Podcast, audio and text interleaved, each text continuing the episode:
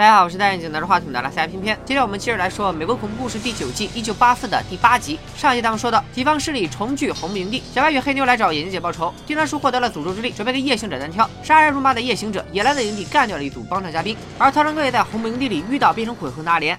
两人立马来到林中小屋成长了一番。闲着时间聊天时，阿莲说他做梦都想离开这个邪门的红木营地，所以才会干掉每个来这里的游客，吸引更多的人来这里探险，也许就能解开红木营地的诅咒。退一步来说，就算找不到离开的方法，来了新鬼之后，营地也能热闹一点。言着无心，听着有意，特伦哥当即要求加入红木营地的大家庭。现在他就是眼睛姐的玩具，活得毫无尊严，还不如留在这里，天天跟阿莲做爱做的事。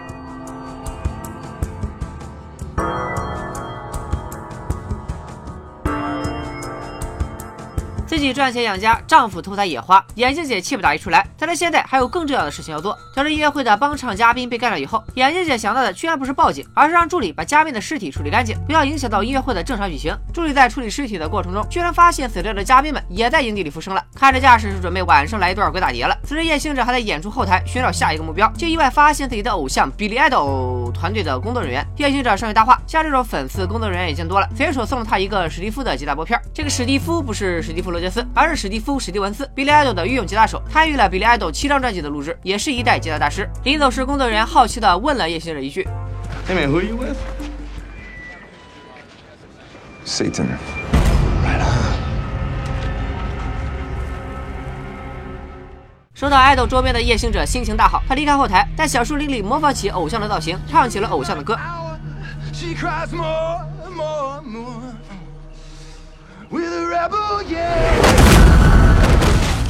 丁大叔重回红木营地，就是为了干掉一行者。仇人见面分外眼红，一个是越战老兵，一个是杀人狂魔，双方打得不可开交。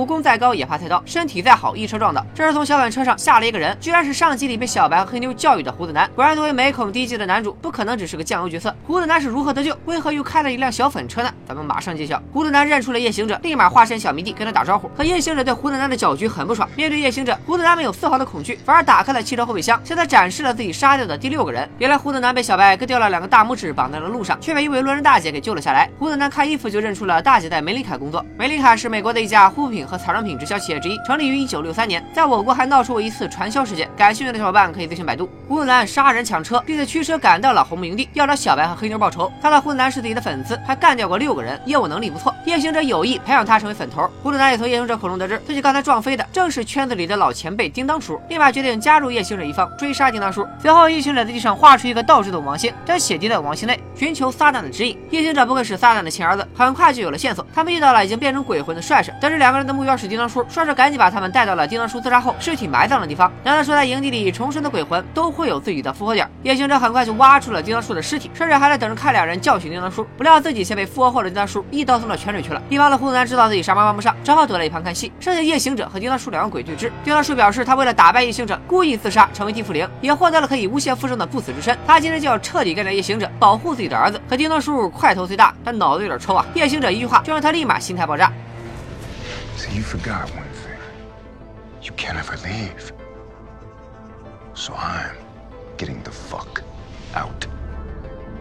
I'm going to Alaska, and I'm going to cut your boy into little pieces. It's what I should have done when I murdered your wife. Killing your son will be my final revenge.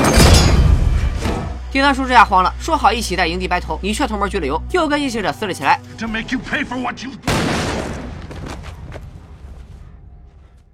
开枪的居然是眼镜姐，她无暇去管待在血泊中的叮当叔，开始拉了胡子男和夜行者，帮他完成自己的计划。至于是什么计划，咱们先按下不表，来看看小白和黑妞的情况。摆脱掉胡子男后，两个人来到一家餐厅吃饭，重获自由的感觉让小白很开心，开始畅想起了。未来。等事情结束之后，他可能带着假护照去澳大利亚开启一段新生活。黑妞叮嘱他，怎么解决眼镜姐才是现在的当务之急，别废话，赶紧吃，吃饱了。才有力气干架。谁打赢了，谁才能成为笑到最后的女孩，也就是 Final Girl。Every horror movie has a final girl, the one who survives it all and lives to tell the tale.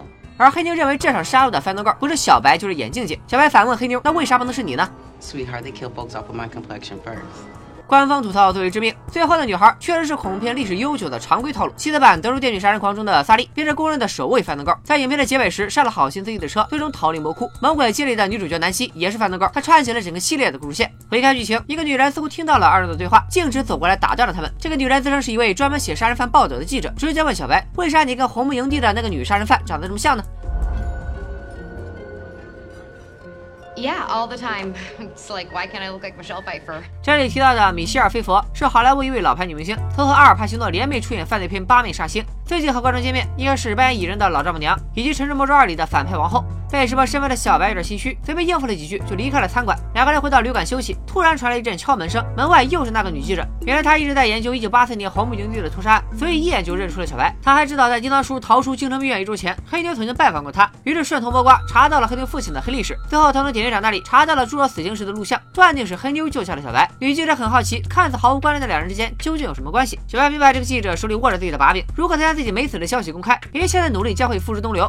于是跟女记者达成交易，自己会将发生的一切告诉她。作为交换，女记者不能泄露两人的身份，同时还要带他们去红木营地。很快，三人到达红木营地，小白也爆出惊天大猛料：眼镜姐才是一九八四年大屠杀的真凶。当年夜行者和叮当叔也都在红木营地，可只有自己成了替罪羊。黑妞不明白为什么小白会对一个小报记者说出实情，但小白早有自己的打算，他已经决定要干掉女记者，确保这些秘密不会被泄露出去。黑妞阻止了小白，放走了女记者，因为他相信没有人生来就是邪恶的，他不希望小白为了复仇而黑化，该死的只有眼镜姐一个人。可女记者的幸运值明显是负的，没过多久就遇到了夜行者、眼镜姐和胡子男，这才知道小白所言非虚。尽管女记者对着这几位杀人犯圈子里的大佬一阵跪舔，最后依然被两位绅士前插后入，女记者 out，而眼镜姐也跟胡子男和夜行者说出了自己的计划。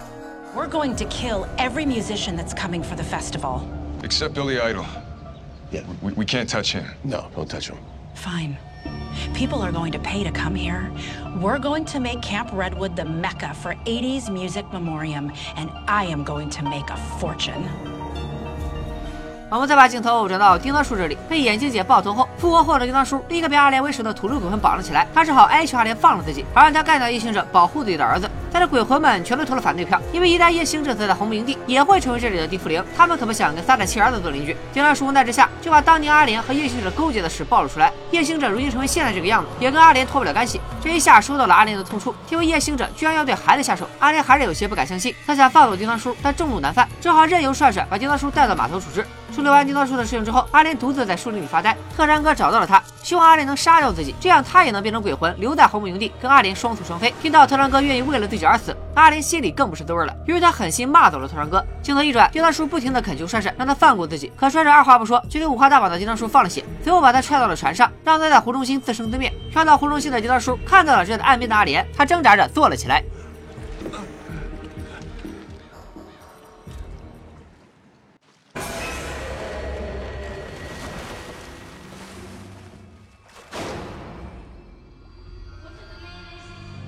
此处叮当叔被水鬼拖到湖里的镜头，再次致敬了十三号星期五中的杰森化身水鬼扑向爱丽丝的经典名场面。叮当叔又一次醒来，居然看到已经死去的弟弟跟母亲在湖边野餐，还招呼他一起来吃三明治。看到母亲的叮当叔哭得像个孩子，他表示自己没能保护好他的儿子。母亲安慰他，虽然叮当叔失去了儿子，但是他弟弟终于回来了，这一波一换一也不亏。母亲非常感谢叮当叔所做的一切。看到这岁月静好的景象，叮当叔问出了最后一个问题：How can I ever rest? The past.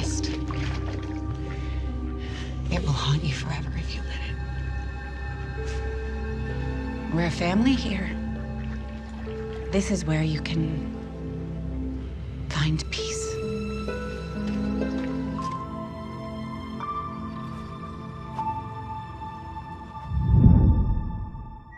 以上就是《美恐一九八四》第八集的内容。最后再和大家说一个小彩蛋：一开始夜行者在树林里模仿偶像唱的歌，正是 Billy Idol 的经典歌曲《Rebel 要》。这首歌同样也在第四季里出现过，就是阿莲跳健美操的时候放的 BGM。也是因为这首歌，才将夜行者吸引了过来。可以说，这一切的根源就是这首《Rebel 要》。这首歌的中文名是《反抗时代》。本剧的主要故事发生在一九八四年和一九八九年。二十世纪八十年代正是美国砍杀类恐怖片最辉煌的时候。到九十年代后，砍杀电影逐渐走向衰落。夜行者唱的这首《反抗时代》也暗示着《美恐一九八四》作为一部致敬八十年代的砍杀剧集，在二十一世纪顽强反抗着主流大众的观剧口味，有着复兴卡扎片的意味。回到剧情，迪拉叔会留在母亲和弟弟的温柔乡中，还是会打破幻想，回到那个血腥的红木营地，打倒夜行者，保护自己的儿子？小安能否像黑妞所言，成为这场屠杀中的翻灯高呢？让我们拭目以待。拜了个拜。